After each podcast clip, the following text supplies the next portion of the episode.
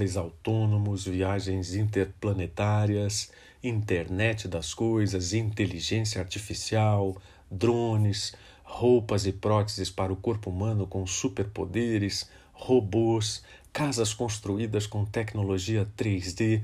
Uau! O futuro parece mesmo próximo e tem a cara de um paraíso de facilidades. Mas será que tudo isso é tão bom quanto parece? Há um outro futuro sobre o qual as projeções são mais sombrias e do qual pouco se fala de oportunidades de trabalho insuficientes para todos, de tolhimento ostensivo de liberdades, de manipulação de informações, de falta de ética em manipulações genéticas, terrorismo, corrupção, desigualdade, fluxos imigratórios de refugiados, dentre tantos outros temas nessa longa lista. Yuval Harari, respeitado historiador, escritor de best-sellers e professor da Universidade Hebraica de Jerusalém, afirmou que, em teoria, qualquer um pode se juntar ao debate sobre o futuro da humanidade, mas é muito difícil manter uma visão lúcida. Muitas vezes nem sequer percebemos que um debate está acontecendo ou quais são as questões cruciais. Bilhões de nós dificilmente podem se permitir ao luxo de investigá-las, pois temos coisas mais urgentes a fazer, como trabalhar, tomar conta das crianças ou cuidar dos pais idosos. Harari disse ainda que se o futuro da humanidade for decidido em nossa ausência, porque estamos ocupados demais alimentando e vestindo nossos filhos, não estaremos livres das consequências. Isso é muito injusto. Mas quem disse que as pessoas que dirigem o mundo estão preocupadas com justiça? Quem pode garantir que os detentores do poder econômico no plano global estão preocupados com as verdadeiras necessidades da humanidade? Bom, o Criador do mundo sempre esteve interessado nelas, e o trecho mais conhecido da Bíblia é prova disso. Mas passar tão rapidamente do futuro tecnológico que está bem perto de nós para o ambiente bucólico do Salmo 23 é um enorme choque de anacronismo, além de parecer uma visão muito simplista da vida e dos problemas do mundo. Muita calma nessa hora de achar que Deus não tem nada a dizer sobre nossas necessidades e o futuro que Ele tem em mente. Um respeitado teólogo alerta que o espírito do nosso tempo gera grandes ideias humanas e deixa pequenos pensamentos sobre Deus. Mas quem assim pensa, inclusive cristãos, está olhando pelo lado errado do telescópio e reduzindo Deus à proporção de um pigmeu. Os salmos fazem parte de uma antologia universal do que há de melhor em literatura poética e uma representação completa da alma humana, não havendo sentimento que não seja mencionado em suas linhas. Muitos teólogos concordam que os salmistas apresentam provas incontestáveis da ação de Deus em favor dos indefesos, dos injustiçados e dos perseguidos. E se ele não está indiferente, nossa convicção se renova na esperança de que forças e necessidades para um futuro melhor serão supridas na medida da sua soberana e poderosa vontade, nas melhores ou nas piores circunstâncias. O conteúdo do Salmo 23 apela às mais profundas sensibilidades, porque se baseia em duas figuras que representam as maiores necessidades humanas: liderança e acolhimento. Necessidades nas quais subjazem outras, não inferiores nem complementares, mas simplesmente importantes, tais como provisão, descanso, cura, propósito, livramento, proteção, disciplina e relacionamentos. Algumas pessoas o têm recitado como suas últimas palavras em vida. Eu mesmo segurei as mãos de uma pessoa de quem fui pastor em uma fria sala de emergência de um pronto-socorro, enquanto ela recitava o Salmo 23, poucos minutos antes de se despedir deste mundo. O poeta não tem receio de chamar o pastor de meu traduzindo no pronome não o sentimento egoísta de posse, mas o traço relacional mais do que característico do Criador. Spurgeon disse que, antes que um homem possa verdadeiramente dizer o Senhor é meu pastor, ele deve primeiro se sentir uma ovelha por natureza, pois ele não pode saber que Deus é seu pastor, a menos que sinta que tem a natureza de uma ovelha. Na estabilidade desse relacionamento, Davi se sentiu suprido e declarou em palavras que reverberam por quase três milênios o contentamento de alguém que de nada sentia falta.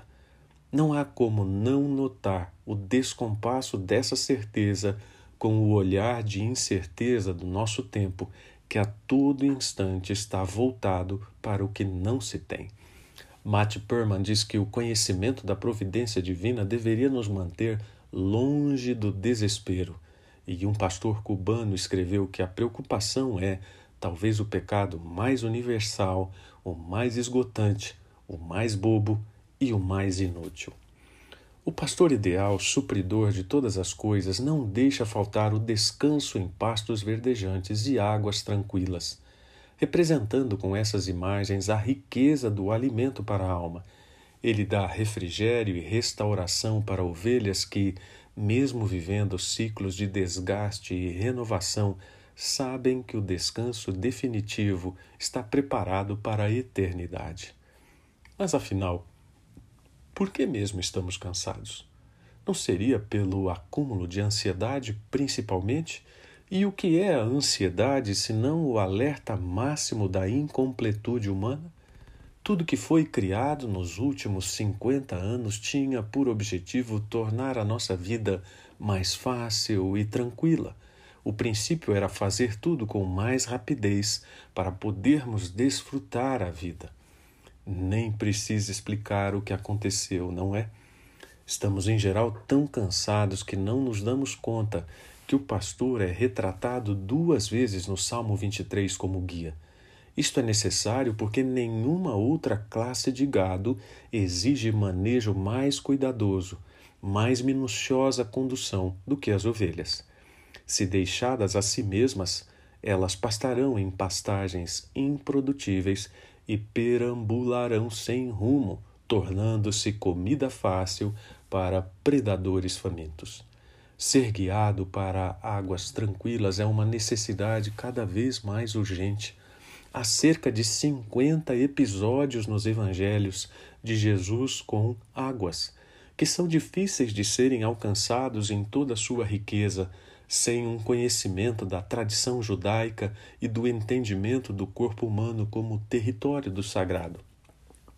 As águas oferecidas pelo Supremo Pastor matam a sede, dão frescor, limpam, curam, renovam, brotando de fontes, rios, poços, mares, nuvens, chuvas, simplesmente porque Ele é a água da vida.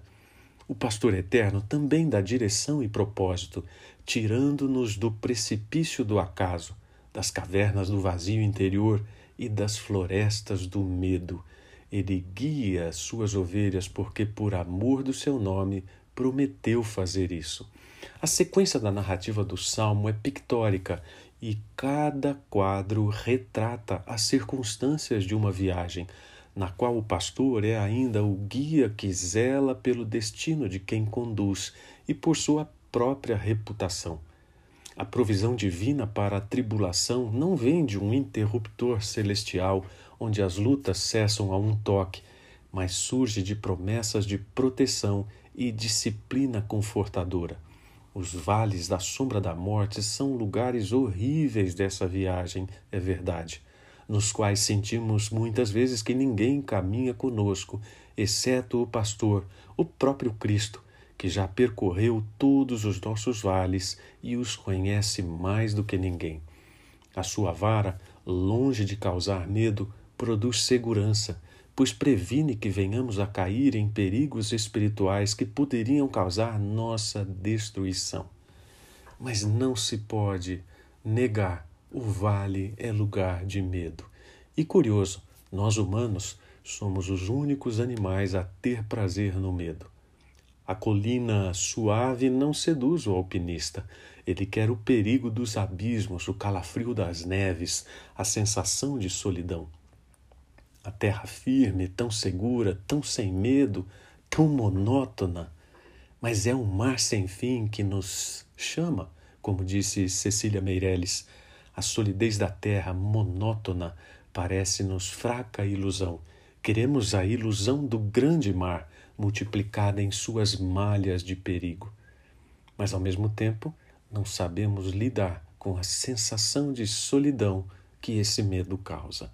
Buber relata que, numa língua africana, a palavra que expressa a ideia de solidão é composta de uma série de outras palavras aglutinadas que, se traduzidas uma a uma, dariam a frase lá onde alguém grita: Oh, mãe, estou perdido. O trágico dessa palavra é que o grito nunca será ouvido, nunca terá resposta longe de Deus. O fim da viagem não poderia ser outro. Davi conclui que o amor leal de Deus o seguiria por toda a sua vida e deseja ardentemente habitar na casa do Senhor para sempre. Nesse desejo, o que está em primeiro plano não é o local, sua arquitetura ou sua geografia, mas o simbolismo da presença do Todo-Poderoso e do relacionamento com Ele. Retornar permanentemente ao convívio com Deus, à Sua santa presença, é a aspiração maior das ovelhas, dos hóspedes, dos crentes que conhecem o seu pastor. Por fim, é notável que o Salmo 23 tenha como um de seus títulos o Salmo do Pastor.